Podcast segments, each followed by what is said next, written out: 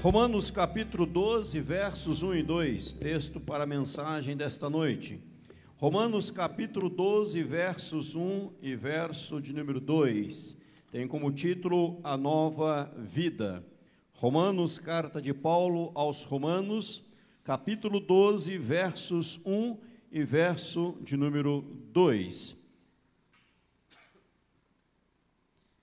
Rogo-vos, pois, irmãos, pelas misericórdias de Deus, que apresenteis o vosso corpo por sacrifício vivo, santo e agradável a Deus, que é o vosso culto racional.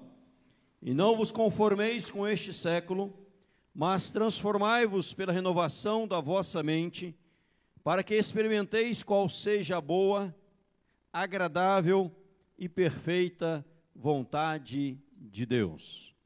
Vamos orar mais uma vez? Pai querido, neste momento, ó Deus, que vamos ministrar a tua palavra, que o Senhor venha, ó Deus, falar ao nosso coração, nos edificar. Pedimos e rogamos a graça e a unção do Espírito Santo, em nome e para a glória de Jesus Cristo. Edifica as nossas vidas. Te pedimos e oramos em Cristo e por Cristo. Amém. Queridos irmãos e irmãs, nesta noite o texto escolhido é este da palavra do Senhor. Romanos 12, verso 1 e 2. Paulo está escrevendo esta igreja, ele escreve do capítulo 1 até o capítulo 11, 11 capítulos, falando sobre a doutrina. Paulo trazendo aspectos maravilhosos doutrinários.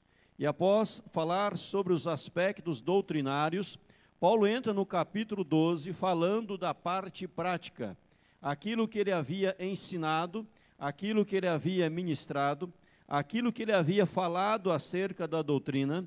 Agora, Paulo parte para a parte prática, porque todo ensinamento tem que nos levar à parte prática, toda doutrina tem que nos levar a algo que vamos viver, vivenciar no dia a dia. E aqui por isso que em negrito está escrito acima do verso primeiro o título A Nova Vida a nova vida em Cristo Jesus. E Paulo chega a dizer aqui neste texto, no finalzinho do verso primeiro, ele usa a expressão do culto racional. Eu queria pensar com os irmãos nessa noite sobre o culto que agrada a Deus. Qual é o culto que agrada a Deus? Qual é o culto que agrada a Deus de uma forma maravilhosa, poderosa e tremenda? Então, Paulo está resumindo todo o seu conteúdo toda a sua doutrina, iniciando na parte prática, a partir do capítulo 12 da carta de Paulo aos Romanos e dos versos que, que seguem, falando sobre prática. E ele começa a dizer na parte prática sobre o culto agradável a Deus. E chama o culto aqui de racional. Culto racional é este culto que vai trazer prazer ao coração de Deus. Nós estamos aqui nesta noite para cultuar ao Senhor. Nós deixamos nossos lares, deixamos nossas casas, deixamos nossos afazeres e viemos aqui nesta noite para celebrar a Deus, para celebrar o autor da nossa vida, aquele que deu a sua vida por nós na cruz do Calvário, a pessoa de Jesus Cristo, na unção e na direção do Espírito Santo, nós estamos aqui para celebrar a Deus, para adorar a Deus. E o texto que nós lemos está aí no texto, eu vou ler novamente. Rogo-vos, pois, irmãos, pelas misericórdias de Deus Paulo então está fazendo um rogo.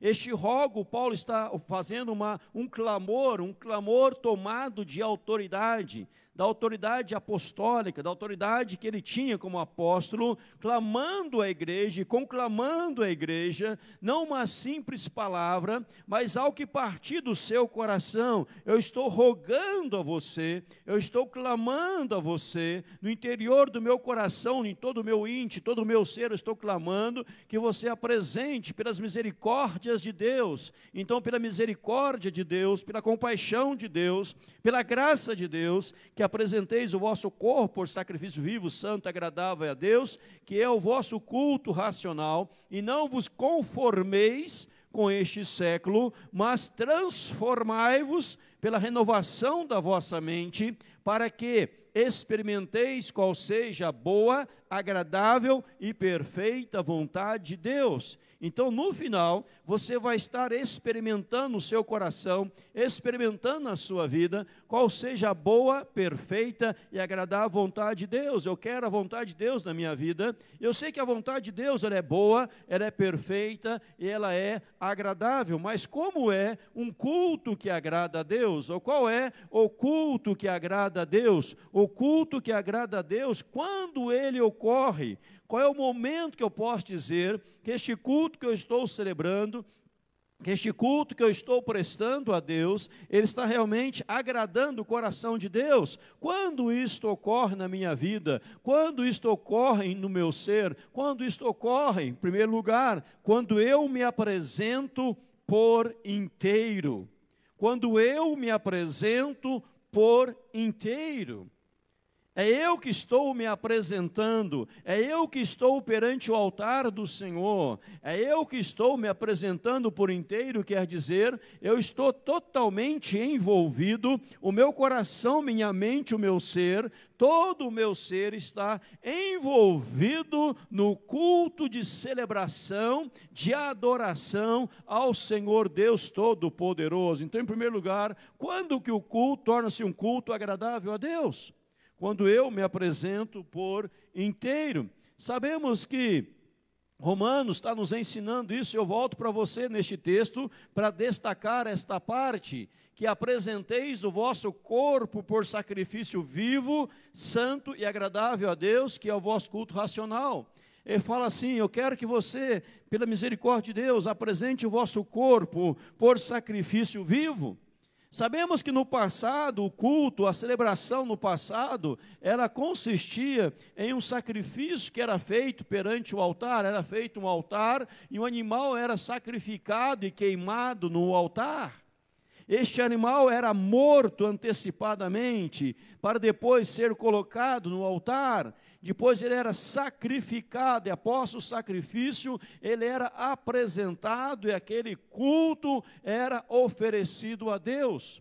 Mas o que estava sobre o altar, o que estava sendo oferecido, o que estava sendo apresentado, era algo que não tinha mais vida, era algo que tinha perdido a sua vida, era algo que estava totalmente morto, que a vida tinha já sido tirada, retirada daquele animal. E Paulo vem dizer agora: o que você vai apresentar perante o altar não é algo mais morto, mas é algo vivo. Embora Platão chegou a dizer que cristianismo, vida com Cristo, consiste em morrer cada dia para o Senhor. A cada dia eu estou morrendo para o Senhor, morrendo a velha vida, renascendo a nova vida e vivendo a presença do Senhor. Então Paulo está dizendo que vai ser apresentado no altar agora o que vai ser colocado no altar agora não é mais como era no passado, porque no passado era como eu já falei, agora é um sacrifício vivo, santo, agradável no altar. E o que, que vai estar no altar? Vai estar a sua vida, vai estar você, não morto, mas vivo. Você está vivo e você está perante o altar, e você está envolvido, e você está se apresentando perante Deus para cultuá-lo e adorá-lo adorá-lo. Como que é o culto hoje? Talvez nos dias atuais, retrato de um culto nos dias de hoje. Ali nós vemos uma foto, pessoas ali cultuando, ouvindo o pregador ministrar, e alguém ali totalmente é, conectado no seu aparelho celular, conectado em outras coisas, nem percebendo o que estava acontecendo, mas totalmente desligado. E muitas vezes nós cultuamos a Deus desta forma. Nós estamos desligados, nós estamos não estamos conectados com Deus, não estamos conectados com o Senhor. Às vezes estamos no culto e alguém fala: "Eu estive no culto, mas apenas fisicamente, mas mentalmente eu não estava no culto. Eu estive em casa fazendo culto devocional, culto doméstico, lendo a Bíblia, orando fisicamente, mas mentalmente eu não estava no culto. Ou como aquele outro, você fala, senti tua falta no culto, ele fala, olha, eu está, mas eu estava lá espiritualmente. Fala lá, não tem como estar lá espiritualmente, né? Eu estive lá espiritualmente. Não, ou está ou não está. Eu estive lá espiritualmente, mentalmente eu estava lá, não adianta nada. Tem que estar por inteiro. E a Bíblia está dizendo que o nosso culto, que agrada ao coração de Deus, é quando eu, por inteiro, estou diante do Senhor. Não adianta o que eu sei da doutrina, capítulo 1 a capítulo 11 de Romanos, não adianta que eu sei de todo o ensinamento bíblico doutrinário, se a minha vida não está inteiramente consagrada, dedicada ao Senhor perante o altar de Deus, em nome de Jesus. Veja o que a Bíblia diz no Salmo 40, versos 6 e verso 7: sacrifícios e ofertas não quiseste Salmo 40 é aquele salmo que começa dizendo que o Senhor atendeu o nosso clamor, porque nós esperamos no Senhor confiantemente. Ele nos tirou do lamaçal, num tremedal de lama, ele firmou os nossos pés sobre a rocha, ele nos abençoou de forma extraordinária e poderosa. E quando o salmista após narrar isso, chega no versículo 6, ele fala: Deus, sacrifícios e ofertas, sacrifícios e ofertas, o Senhor não quer, não quisestes. Então o Senhor abriu, abriste os meus ouvidos, holocausto e ofertas pelo pecado também o Senhor não requer, não requeres. Então eu disse: Eis aqui estou, no rolo do livro está escrito a meu respeito. Então o salmista vai dizendo das maravilhas de Deus: Deus me tirou do lamaçal, Deus me tirou do pecado, Deus me tirou de uma vida cheia de lama, de sujeira, Deus lavou a minha alma, Deus transformou o meu coração, Deus perdoou todos os meus pecados, Deus me redimiu, Deus fez de mim uma vida nova, eu sou uma nova criatura em Cristo Jesus, e o que eu vou fazer para o Senhor agora? Eu vou fazer sacrifícios para Deus eu vou matar animais para o Senhor, eu vou pagar promessas, vou fazer um monte de coisa, tentando fazer coisas como gratidão para agradecer os feitos de Deus na minha vida, vou pagar promessas, vou subir escadaria de joelho, vou carregar uma cruz pesada nas costas, eu vou sacrificar centenas, dezenas no passado, como era no passado, no período veterotestamentário, a sacrificar animais e mais animais ao Senhor. Deus fala: não. O salmista também diz: não, Deus não requer isto. Deus não quer sacrifício de você, Deus não quer sacrifício de mim, Ele quer a nossa vida, Ele quer você. Ele não quer aquilo que você possa fazer para Ele, aquilo que eu posso fazer para Ele. Deus não quer os nossos feitos, Ele nos quer primeiramente diante dEle, que nós nos entreguemos, possamos nos render ao Senhor em nome de Jesus. Por isso o salmista fala: então eu disse: Eis aqui estou o senhor não quer sacrifício, o senhor não quer holocausto, então eu me ofereço, eu aqui estou, como o salmista, a palavra de Deus diz: Filho meu, dai-me o teu coração, dai-me o teu coração, eu quero o teu coração, eu quero a tua vida, eu quero você, não importa o que você está fazendo, não importa o que você deixe de fazer, não importa o que você venha fazer, não quero saber das suas promessas, eu não quero saber de nada disso, eu quero você por inteiro perante o meu altar. E Paulo está aí, rogo-vos, irmãos, eu estou clamando pela misericórdia de Deus, eu estou clamando pela compaixão de Deus, que Deus nos quer por inteiro no seu altar. Apresentemos o nosso corpo. Se antes o corpo foi usado para as imundícies da vida, para os pecados da vida, para os prazeres da vida, hoje que ele seja usado para a glória do Espírito Santo, para a unção de Deus sobre nós, para a honra de Deus. Por isso é um sacrifício vivo, é um sacrifício santo, é um sacrifício racional, é uma entrega viva perante o altar do Senhor nosso Deus. O salmista ainda, no Salmo 139, verso 23, 24, ele diz, sonda-me, ó Deus, e conhece o meu coração, prova-me, ó Deus, e conhece os meus caminhos, pensamentos, vê se há em mim algum caminho mau, e guia-me pelo caminho eterno. Você lembra o Salmo 139? O salmista está dizendo assim, para onde me ausentarei do teu Espírito? Para onde fugirei da tua face? Se eu subo aos céus, lá estás. Se eu faço a cama no mais profundo abismo, tu lá estás também. Se me detém nas asas da alvorada, me detém nos confins dos mares, ainda lá me haverá de guiar a tua mão. Ou seja, não tem como eu fugir de Deus, não tem como eu esconder de Deus. Então a conclusão que eu chego é esta: sonda-me, ó Deus. Conhece os meus pensamentos. Vê se há em mim algum caminho mau e guia-me pelo caminho eterno. Então, Deus, eu creio que o resumo do salmo era, era este: Deus, eu estou me rendendo ao Senhor, Deus, eu estou me prostrando diante do Senhor. A Bíblia fala em 2 Reis, capítulo 23, verso 25, de um rei chamado Josias. Josias diz a Bíblia que ele começou a reinar com oito anos de idade. Oito anos de idade ele começa a reinar. Evidente que havia os tutores, aqueles que estavam ali comandando, auxiliando ele no seu lugar, porque tinha apenas oito anos de idade, quando seu pai Manassés havia, Amon havia morrido. E seu avô Manassés havia morrido, o seu pai Amon também havia morrido, e Josias agora começa a reinar. E a Bíblia diz que o avô de Josias e o pai de Josias eram pessoas muito maldosas, o avô de Josias, diz a Bíblia, segundo Reis, fez o que era mal perante o Senhor. A Bíblia diz que o pai de Josias fez também o que era mal perante o Senhor. Então ele não tinha uma linhagem boa, ele não tinha exemplos bons em casa, nem do pai e nem do avô. Tanto o pai quanto o avô havia feito o que era mal, errado, errôneo diante do Senhor. Aí vem Josias e começa a reinar com oito anos, acompanhado dos seus tutores até ter a idade da razão para poder dirigir por si mesmo.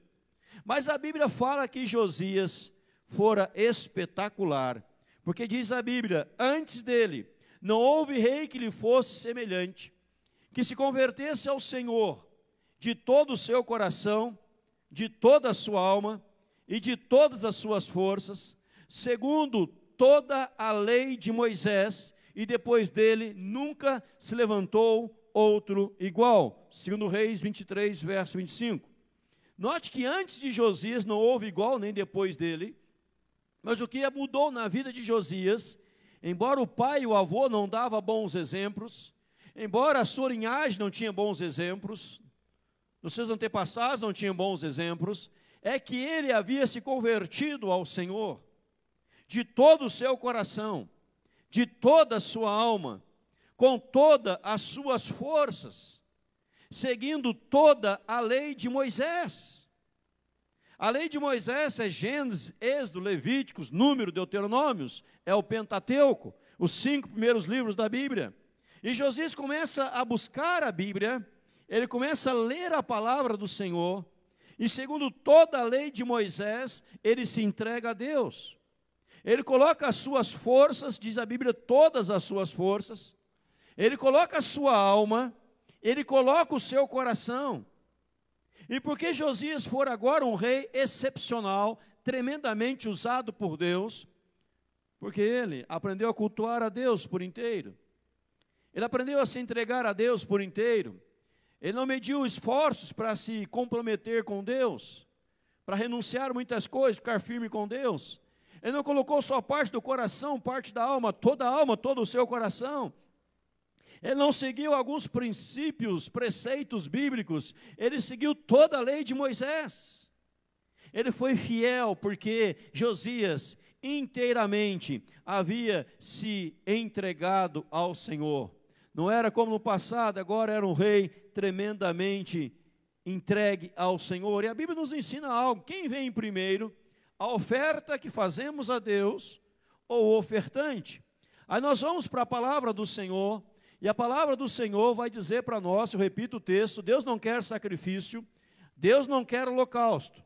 A pergunta anterior era: quem vem primeiro, a oferta, que eu faço, ou o ofertante? Relembrei aqui Salmo 46 e 7, só esta parte. Deus não quer sacrifício, Deus não quer oferta. Aí vamos para Gênesis, e Gênesis vai nos dizer, capítulo 4, verso 4 e 5: Abel, por sua vez, trouxe das primícias do seu rebanho e da gordura deste. Agradou-se o Senhor de Abel e de sua oferta, Ao passo que de Caim de sua oferta não se agradou. Irou-se, pois, sobremaneira, caiu-lhe o semblante, e descaiu-lhe o semblante. Irou Caim, e descaiu-lhe o semblante. Mas veja que Deus não se agradou de Caim e de sua oferta. E Deus se agradou de Abel e de sua oferta. Quem vem primeiro, a oferta ou ofertante? Não é a oferta e Abel, não é a oferta e Caim, é Abel e de sua oferta. Caim, Abel trouxe das primícias do seu rebanho e o Senhor se agradou. Caim trouxe algo para Deus e Deus não se agradou. Porque não era o que estava sendo oferecido a Deus, não era o que estava sendo apresentado a Deus, mas era o coração daquele e daquela que estava se apresentando diante de Deus. O culto que agrada a Deus é quando eu, você, nós, nos apresentamos por inteiro, por inteiro, na presença do Senhor, em nome de Jesus. Veja ainda que a Bíblia vai dizer para nós, a palavra do Senhor continua nos instruindo, Mateus 5, 23 e 24. Se, pois, ao trazeres ao altar a tua oferta, ali te lembrares que teu irmão tem alguma coisa contra ti, deixa perante o altar a tua oferta, vai primeiro reconciliar-te com teu irmão, e então voltando faze a tua oferta. Então estou chegando para cultuar a Deus e vejo que há algum problema, alguma intriga, alguma discórdia, alguma coisa que não está batendo legal, não está certo. A Bíblia fala: deixa perante o altar, reconcilia-te e depois você vem e se oferece, e se entrega, e faz a sua oferta ao Senhor. O que, que a Bíblia está dizendo? É um sacrifício vivo, é um sacrifício santo, é um sacrifício agradável a Deus. Porque o meu coração está limpo diante de Deus, a minha mente está limpa diante de Deus, a minha alma está limpa diante de Deus, não há reservas no meu coração, não há intrigas na minha alma, não há rancor, não há raiz de amargura, não há nada negativo em mim que esteja me distanciando ou me afastando da presença do Senhor. Eu estou por inteiro diante de Deus, Deus, meu coração é do Senhor, Ele está limpo, a minha alma está limpa, meu ser está limpo eu estou aqui por inteiro para cultuar o Senhor, para apresentar a Ti o meu culto, e o meu corpo, meu ser, minha vida, meu coração 100%, minha alma 100%, as minhas forças 100%, tudo 100% está consagrado no altar do Senhor. Não é algo sem vida, não é algo que eu matei para oferecer, mas eu que estou vivo, diariamente, constantemente, eu estou me apresentando perante o altar do Senhor, em nome de Jesus e para a glória de Jesus. Irmãos, Deus não aceita nada se não for na totalidade. Deus não aceita parte da sua vida. Deus não aceita parte da minha vida. Deus não aceita nada se não for por inteiro. É todo o nosso ser a totalidade entregue no altar de Deus. Deus não fala assim, eu vou, eu vou ver aqui no livro santo do céu, nos registros das atas celestiais, quais são, quais foram os teus feitos. Deus não fala isso. Ele fala, eu vou ver como é que está o teu coração, como é que está a tua mente, como é que está a tua alma. Se você inteiramente está se apresentando diante de mim. Sacrifícios eu não quero, holocaustos pelo pecado não requeres, nem sacrifício nem holocaustos. Então eu disse: Eis aqui estou. Eis aqui estou no livro da vida, está escrito a meu respeito. Agrada-me, ó Deus, fazer a tua vontade. Eu estou me entregando, porque o Senhor não quer outra coisa a não ser o meu coração, e o Senhor me quer por inteiro porque quando o Senhor se ofereceu por mim na pessoa de Cristo, foi por inteiro, na totalidade do ser dele. E ele foi obediente até a morte, morte de cruz. Ele foi fiel ao Senhor. Então, em primeiro lugar, amados, o culto que agrada a Deus é o culto que eu me apresento a Deus por inteiro. Em segundo lugar, é, como é, como ocorre o culto que agrada a Deus em segundo lugar? É quando sou tomado por uma renovação mental. Quando sou tomado por uma renovação mental. Diz a Bíblia, palavra do Senhor, nós já lemos, eu volto a ele, Romanos 12, verso 2. Diz a palavra do Senhor, Romanos 12, versículo 2: E não vos conformeis com este século, mas transformai-vos pela renovação da vossa mente. Eu não quero pessoas conformadas, eu quero pessoas transformadas. Pessoas que olham para o mundo se conformam. Pessoas que olham para Deus e o buscam se transformam. Deus não quer pessoas, repito, conformadas, mas transformadas. Deus não quer pessoas como camaleão que muda de cor dependendo do ambiente. Dependendo do ambiente que está ao redor, a pessoa vai mudando de cor. Vai agindo de acordo com o ambiente, de acordo com o status social, de acordo com onde está. Deus não quer isso. Deus quer pessoas transformadas. E o culto que agrada a Deus quando eu passo por essa renovação mental. A minha mente foi transformada. A minha mente foi mudada. E agora estou chegando diante do Senhor. E agora estou adorando ao Senhor. E agora estou apresentando o meu culto ao Senhor. E agora eu vou dobrar os joelhos, eu vou clamar aos céus. Eu vou invocar a presença de Deus. Como eu falei de manhã de Senaqueribe que invadiu Jerusalém. E o rei Ezequias olha para aquele exército que estava para invadir Jerusalém, tinha cercado Jerusalém. E o rei Senaqueribe, rei da Síria, tinha 185 mil soldados. E Ezequias, dentro de Jerusalém, os muros ao redor, ele ora a Deus por aquela situação. Ele chama o seu povo e diz assim: Vocês não vão temer. Diz para as pessoas: Não temam, porque com ele está o braço de carne ele tem 185 mil homens armados e bem preparados. Todos os exércitos do mundo foram derrotados por Senaqueribe. Todos os deuses com D minúsculo, os demiurgos da vida, foram derrotados pelo rei Senaqueribe. Ele tem 185 mil homens, mas nós temos um só que está conosco, que é o Senhor, para guerrear as nossas guerras, para nos dar a vitória. E nós não tememos a experiência de Senaqueribe. Nós não tememos o exército sobremodo poderoso Senaqueribe, porque Deus está conosco. E Deus vai nos dar a vitória. Confia no Senhor. E Senaqueribe se levanta, diz a Bíblia, ele começa a insultar e blasfemar de Deus.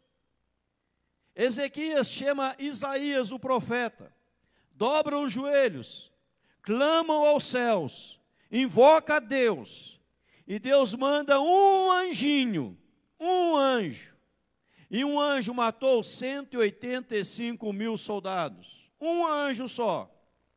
Mas o que me chama a atenção neste texto, Toda a pregação está no, na, na rede social, pode ouvir depois. O que chama atenção neste texto é esta renovação mental de Ezequias, essa renovação mental de Isaías, que estava com ele como profeta. Deus está conosco, nós não vamos ser conformados, nós somos transformados, e a nossa fé está embasada na palavra de Deus, na presença de Deus, e Deus está com a gente. E se Deus está conosco, por que, que eu vou temer? Se Deus está conosco, por que, que eu vou ter noites mal dormidas? Se Deus está conosco, por que, que eu vou ficar ansioso, deprimido, angustiado? Se Deus está conosco, por que, que eu vou arrancar os cabelos no desespero da vida? tomado de depressão, de angústia, depressão maior, depressão bipolar, de insônia, perda do apetite, se Deus está conosco, eu não vou temer. Isso é uma renovação mental. Neemias, Ezequias e Isaías, se tivessem conformados, seriam dizer assim: nós precisamos conformar. Porque veja bem, a situação aqui é complicada, a situação é difícil.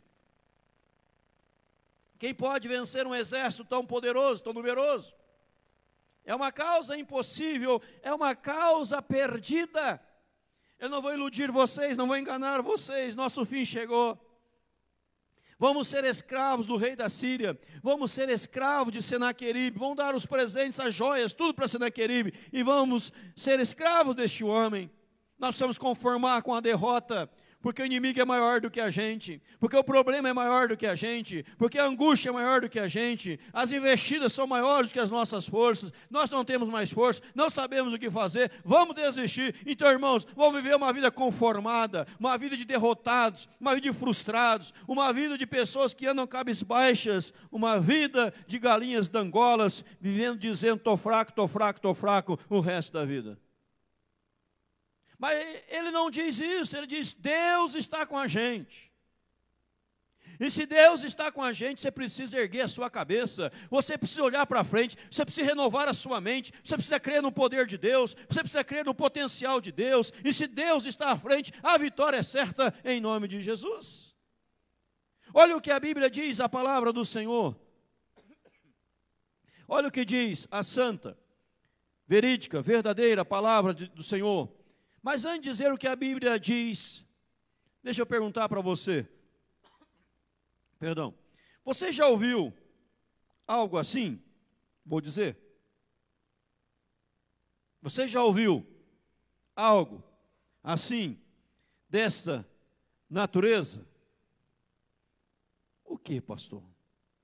Posso até orar, mas duvido que vai mudar alguma coisa. Já ouviu isso? Você está com um problema tão sério. Eu posso até orar, vou orar por você. Mas eu duvido que vai mudar alguma coisa.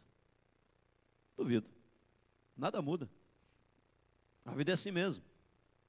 Nós vamos conformar. Porque não tem solução para o seu caso. A palavra já foi dada. Não tem solução para o seu caso. Já ouviu algo assim? Nada muda, nada mudará. Nada muda, nada mudará. Já ouviu isso? Já ouviu também frases dessa natureza? Veja bem lá. Sempre será assim. Vai de mal a pior. Sempre será assim. Vai de mal a pior. Rapaz, estou com um problema, uma doença assim, assim, assim. Ah, meu tio morreu disso semana passada. Morreu disso semana passada. Ah, estou com um problema assim. Ah, a pesquisa fala que dos que vivem com esse problema, que tem esse problema, 99% morrem no mesmo dia. Vai de mal a pior. Então a Bíblia está dizendo diferente. Preste atenção nisso na palavra de Deus. Preste atenção na palavra. Que vai dizer a santa palavra de Deus. Tiago 1, 6 e 7. Peça, porém, com fé, em nada duvidando, pois o que duvida é semelhante à onda do mar, impelida e agitada pelo vento.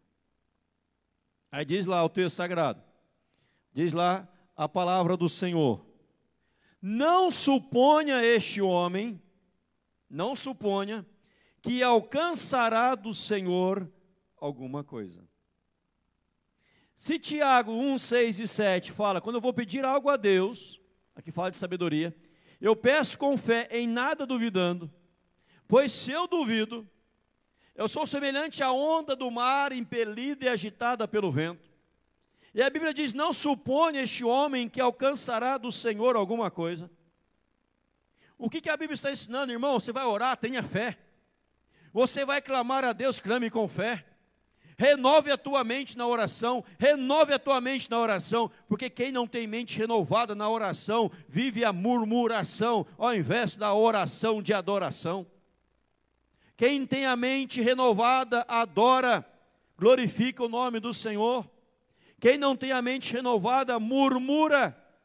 É uma oração de murmuração. Ah, Deus, tudo acontece comigo. Ah, Deus, estou indo de mal a pior. Ah, Deus, nada muda na minha vida. Ah, Deus, este mundo conturbado.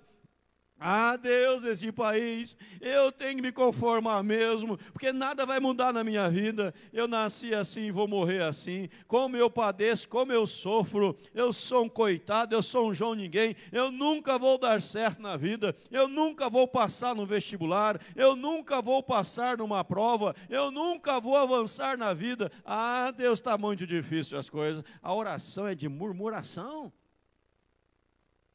não de adoração, pela transformação e a renovação mental. A Bíblia ainda diz, Hebreus 11, 6, de fato sem fé é impossível agradar a Deus, porquanto, olha lá o que diz a Bíblia, porquanto é necessário que aquele que se aproxima de Deus creia que Ele existe e que se torna galardoador dos que o buscam. Deus existe e Ele é galardoador daqueles que o buscam. Deus é abençoador daqueles que o buscam. Deus abençoa, Deus multiplica, Deus faz a coisa acontecer. Deus tem todo o poder, mas eu preciso aproximar diante de Deus meu coração no culto, na exaltação, na adoração, não só me apresentando por inteiro, mas a minha mente totalmente transformada e renovada pelo poder de Deus. Amém, irmãos? Porque se eu não creio, por que, que eu estou orando? Se eu não creio, por que, que eu vou orar? A Bíblia fala uma experiência bíblica de um homem de Deus. Atos 12, versículo 15. Você conhece o texto? Preguei sobre ele recentemente. Pedro está preso. A igreja reúne em oração para orar em favor de Pedro. E a igreja dobra o joelho e ora: Senhor, liberta Pedro. E Deus liberta Pedro. E a mulher quando Pedro bate a porta, ela volta e diz assim: É Pedro. E eles lhe disseram: Estás louca. Estás louca. Ela, porém, persistia em afirmar que era ele, que assim era. Então disseram: É o seu anjo. Tem muita gente achando que é anjo. Tem muita a gente achando que a gente é louco. Pedro sai da prisão. João tinha sido morto, decapitado. Pedro é preso. A igreja ora. A igreja clama. Invoca a Deus. Deus manda os anjos. Abre as portas da prisão. As cadeias caem por terra. As correntes caíram por terra. Pedro sai conduzido pelo anjo. O anjo conduz. Pedro vai na casa onde o povo estava orando. Pedro bate na porta. Sou eu, Pedro. A criada vai atender a porta e vê Pedro e fica tão alegre, extasiada, alegre, radiante. Ela vai dizer: Pessoal, pessoal, Pedro está lá fora. Eles disseram: Você está louca? Está louca. Pessoal, eu insisto. Ela persistia. Eu insisto. É Pedro, gente. Deus ouviu a nossa oração. Aleluia. Menina, é o anjo dele. Porque Pedro está preso. Talvez ela, a Bíblia para aí, depois manda abrir a porta, mas quem sabe ela diz assim: pessoal, vocês estavam orando por quê? Pelo que a gente estava orando aqui? Já viu aqueles crentes que oram por algo que acontece e falam, ah, não acredito que aconteceu? Já fez isso alguma vez? Momento confessionário. Quem já fez levantar a mão assim para passar vergonha? Não acredito que aconteceu, não acredito. Pessoa, fulano de tal se converteu, não acredito, eu não acredito que aquela pessoa tenha convertido. Não acredito que se converteu aquele homem, não acredito, não acredito. Aquele é coração duro, aquele é coração empedernido, aquele era o diabo em pessoa. Até quando ele chegava na igreja, a pessoa ia expulsar o demônio, dizia, sai, corpo desse demônio, que é ele que estava no demônio e era o demônio que estava nele. Mandava o corpo sair do demônio, porque tanto era uma pessoa ruim. Não acredito que ele converteu, não acredito, não acredito. Fulano está doente, nós oramos, fulano está curado, não acredito. Ora sem fé, não tem a mente renovada. Qualquer casamento pode melhorar, mas o meu não melhora. O meu não tem jeito, o meu não tem jeito, não tem jeito. Meu acabou, não tem jeito. Qualquer sogra pode ser uma benção, mas a minha? A minha é mais ainda que as outras. Louvado seja, amém. Quer estar tá me assistindo? Então tem que cuidar do que eu falo. E está lá em casa ainda, acabou de chegar de viagem. Não vou dormir na garagem, no canil.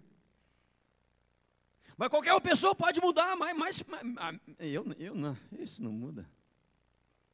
Qualquer casamento pode ser uma bênção. Qualquer marido pode ser um homem de Deus.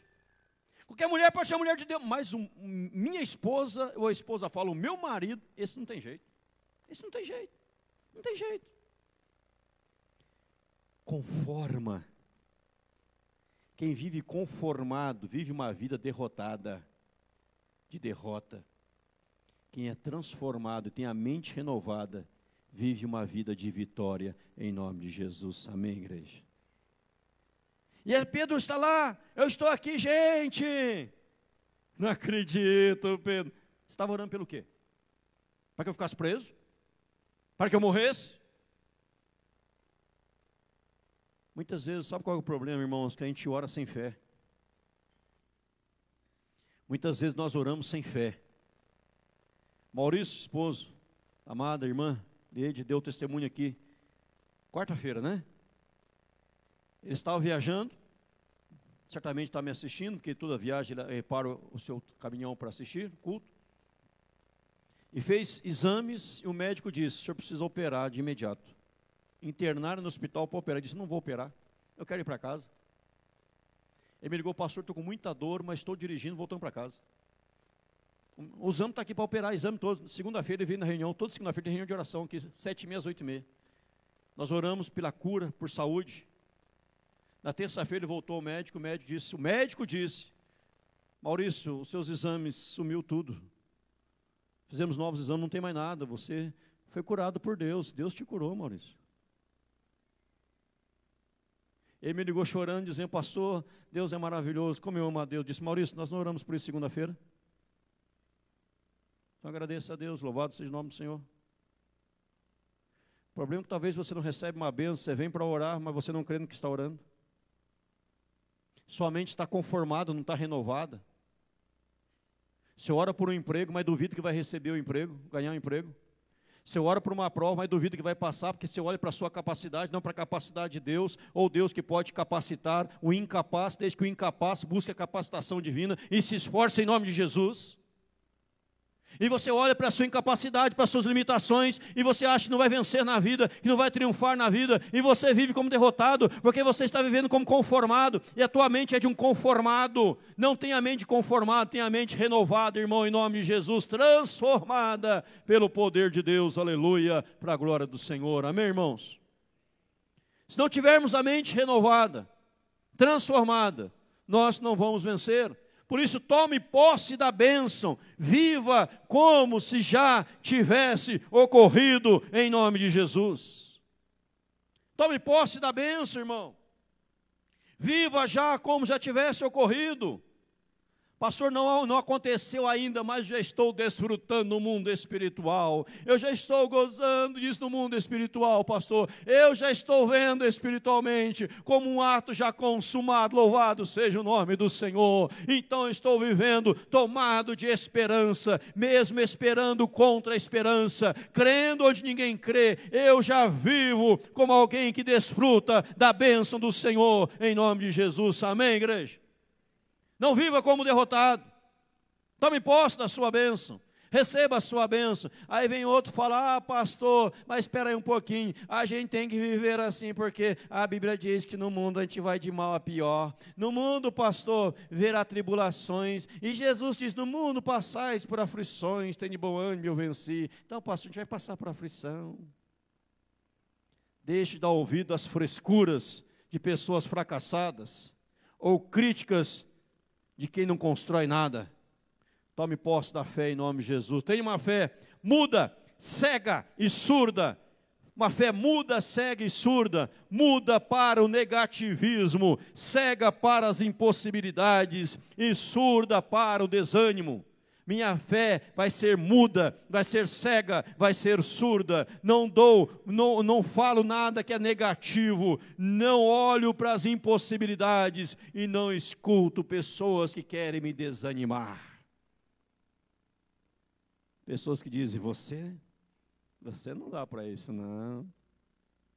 Qualquer um pode dar certo na vida, menos você. Lembro um tempo atrás, há muitos anos atrás, assim que Noé saiu da arca, talvez. Eu falei para uma senhora, uma, que era tia, olha, eu vou ser pastor. Ela disse, qualquer um pode ser pastor, menos você. Você não leva para isso não, você é tímido, você é acanhado. Você não serve, você não vai dar certo. Graças a Deus eu não dei ouvido àquela palavra. Senão não seria pastor hoje. Mas há muitas pessoas que têm palavras de negativismo para você, de desânimo, de impossibilidades. Ah, você, onde você nasceu, imagina, você não vai, dar ninguém, vai ser ninguém na vida, você vai ser um Zé esquerda, depois da esquerda. Você, você não, não tem jeito não, não tem jeito não muda para o negativismo, cega para as impossibilidades e surda para o desânimo. Tenha esta fé, que Deus vai te honrar em nome de Jesus, irmão. Terceiro lugar, viva no centro da vontade de Deus, do Senhor. O texto sagrado diz: E não vos conformeis com este século, mas transformais pela renovação da vossa mente, para que experimenteis qual seja a boa, agradável e perfeita vontade de Deus. Viva no centro da vontade de Deus. Então, o que você precisa aprender para um culto que agrada a Deus? O que você precisa aprender? Sua vontade passa a ser a minha vontade. Seu querer é o meu querer. Ele vive em mim e não mais eu. Ele vive em mim não mais eu. Então, veja aí, vou voltar aqui para você gravar em nome de Jesus. Sua vontade passa a ser a minha vontade. Seu querer é o meu querer. E ele vive em mim não mais eu. Ou seja, eu estou no centro da vontade de Deus. O que Deus quer que aconteça, que aconteça. A vontade do Senhor seja feita. O meu querer é o querer de Deus, o que Deus quer é o que eu quero. É Ele que vive em mim, não mais eu. Então estou buscando, estou vendo o centro da vontade de Deus, em nome de Jesus. Aí você vai aprender essas verdades, amados. Frases tolas, você vai abandonar da sua vida. Frase tola: se Deus quiser, pastor, eu vou ao culto. Não, Deus não quer que você vá no culto, quer que você vá para o inferno. Se Deus quiser, eu vou no culto, pastor. Você já sabe que Deus quer que você vá no culto. Hebreus 10 diz: Não deixemos congregar, como é costume de alguns. Vários salmos da Bíblia, vários textos falam da importância de estar no culto. Ah, mas se Deus quiser, eu vou lá. Já viu isso? Sabe que Deus não quer que você esteja no culto? Não, Deus queria que você estivesse lá assistindo o Cascavel jogar hoje. E quem foi lá ver, assistir, tomar que perca. Porque culto é prioridade em nome de Jesus. Certa feita um homem disse, pastor, tem um jogo importantíssimo, mas eu, eu, eu gosto tanto de jogo, você não pode ir no culto, mas pastor, me ajuda, eu vou filmar, eu vou mandar filmar o jogo, pastor. Mas vou no culto. Aí saí do culto, ele foi assistir a filmagem do jogo. A filmagem foi mal, não deu para assistir nada. Falei, pastor, da próxima vez eu mando filmar o culto e vou no jogo, depois eu assisto o culto na filmagem. O culto já é filmado, né? Assiste depois, não é a mesma coisa. Pastor, eu assisto o culto só pelas redes sociais. Você que assiste só pelas redes sociais. Quando tiver fome, vai assistir Masterchef e se alimente. Tem que estar ao vivo presente. Ah, se Deus quiser, vou no culto, pastor. Outra frase tola. Se Deus quiser, se Deus quiser, quiser de novo para dar ênfase, eu te perdoo. Se Deus quiser, quiser, eu te perdoo. Pastor, só vou que tem que perdoar fulano de tal, mas se Deus quiser, eu vou perdoar. Se Deus tocar no meu coração, Na hora da oração, desceu um serafim, um querubim, o um arcanjo Gabriel e Miguel descer pelo teto da minha casa e encostar suas asas. E o serafim, o Gabriel, Miguel e os arcanjos falaram assim: Deus mandou dizer dos altos céus: Perdoa, meu filho. Aí eu perdoo, se Deus quiser. Quem está no seno da vontade de Deus não pergunta, já perdoa em nome de Jesus. Pastor fulano de tal me ofendeu. Perdoa, irmão. Vou orar sobre isso, pastor. Vai para o inferno com isso. Perdoe da expressão, que eu pensei coisa pior, mas não tive coragem de falar. Né? Ah, eu vou orar. Se Deus quiser, Ele falará comigo. Aí, a pessoa, fulano de tal, é, é, o bicho está cocada, né? Pastor está pregando, está ministrando a palavra, Deus não está falando, ele quer que Deus fale pessoalmente. Aí Deus desce aqui e fala, pastor Edinaldo, por favor, o senhor podia sentar? Eu falei, sim, senhor, o senhor que manda, bato continência e senta. Aí Deus vem em pessoa e fala, quer que eu fale pessoalmente com você? Porque quando eu falo pessoalmente com alguém que não está puramente santo, ele morre consu consumido, consumado. Né? Ele é exterminado. Quer que eu fale com você? Não, senhor, deixa o pastor falar que é melhor. Né? Então, o senhor pode voltar para o céu? Fala através dele, porque é, melhor, né, Senhor? Porque se eu estiver em pecado, o senhor falar comigo pessoalmente, na presença santa tua, ninguém fica em pé, eu posso morrer? Então, fala através do pastor. Deus usa as mulas para falar, né? Ainda mais a gente. Pode usar essa mula também para falar com você? Mas ouça a voz de Deus. Ah, se Deus quiser, Ele falará comigo. Rapaz, o homem e a mulher vem 585 mil cultos na igreja Deus nunca falou comigo, pastor. Aquela, aquela mágoa eu carrego até hoje. Sabe por quê, pastor? Deus nunca mandou perdoar. Deus não fala comigo. Deus não fala comigo. Aí você pergunta: você está lendo a Bíblia? Não. Como é que Deus vai falar? Deus fala, irmãos, através da Bíblia, em nome de Jesus, amém? E aqueles pastores falam assim: irmãos, tem agora uma profecia o Espírito Santo está me revelando. Você fala, cai fora, filho, abre a Bíblia e prega, larga de besteira. Porque o Espírito Santo está revelando que aqui agora tem alguns com dor de dente, alguns agora com dor de barriga, alguns agora com, com caroços, alguns agora que brigaram com a esposa antes de vir para o culto, o Espírito Santo está me revelando. Eu falo, irmão, você nem precisa revelar para mim, que eu já sei, faz anos de pastorado. Só bater no olho eu já sei, ler o olho, o que aconteceu com você, irmão. Pastor, sou evidente? Não sou, mas mais ou menos assim, sou assim com o homem lá de cima. Mas é, o Espírito Santo está revelando agora, porque alguém aqui está com problema financeiro. Vou chamar só dez. Chama todo mundo uma vez que é melhor. O Espírito Santo está revelando que você tem um carro novo lá fora, que metade dele é do banco, você é sócio do banco. Para com essa besteira, lê a Bíblia e prega. Pastor que abre a Bíblia e fala, lê um texto, fala, pode fechar a Bíblia, irmão, agora nós vamos pregar. Você fala, não vou fechar, não, vou ficar aberto, o senhor não vai falar besteira aí de cima. Vou ver o que está na Bíblia. Porque quando a Bíblia é lida e quando você lê a Bíblia, Deus fala ao seu coração e ao meu, em nome de Jesus. Amém, irmãos?